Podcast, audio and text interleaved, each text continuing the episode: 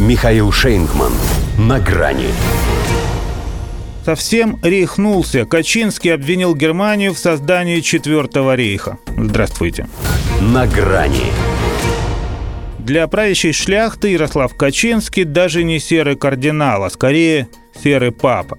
Однако ведет себя словно тот мальчик, что забавы ради пугал всех серыми волками. Хотя вроде как не шутит.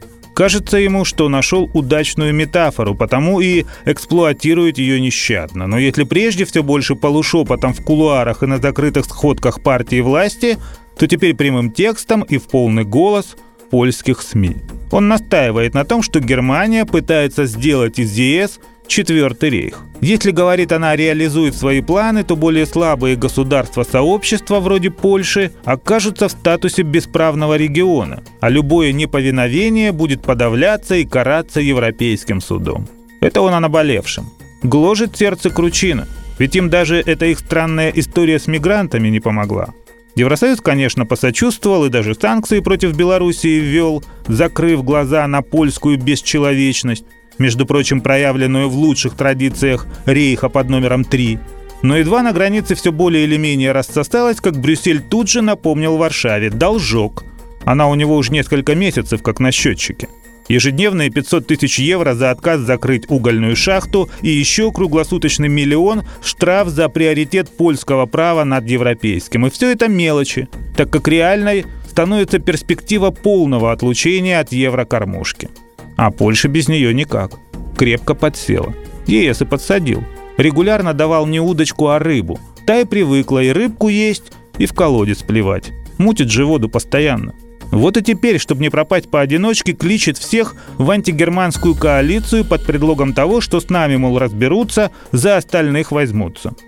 Хотя грош цена этой польской принципиальности. Просто Качинскому, испытывающему политические проблемы уже и внутри страны, в том числе из-за обострения с Брюсселем, крайне важна роль на сопротивление. Только не в станиславском смысле этого слова. Для него сопротивление – это и есть зона комфорта – Потому и возводит он шкурные отношения с ЕС в степень глобальной аналогии с фиксацией на имперских амбициях Берлина. Будто не в курсе, что для их активации необходима либо крепость устоев, либо харизматичность лидера. А ни тем, ни этим ФРГ похвастаться сейчас не в состоянии. Это Ангелу Меркель еще можно было в чем-то таком заподозрить, а Олафу Шольцу усики пока явно не идут. В его правительстве, как и в любой семье, не без уродов, жаждущих реванша. Но в основном на российском направлении. Можно допустить, что Качинский потому и паникует, что самое главное для себя он из Второй мировой войны все-таки вынес. Путь Германии на Россию всегда лежит через Польшу. Однако, зная их шляхетскую натуру, кажется, почувствуя он от немцев реальную угрозу, то со всей своей кликой даже пикнуть бы не посмел. Причем уже из Лондона. До свидания. На грани с Михаилом Шейнгманом.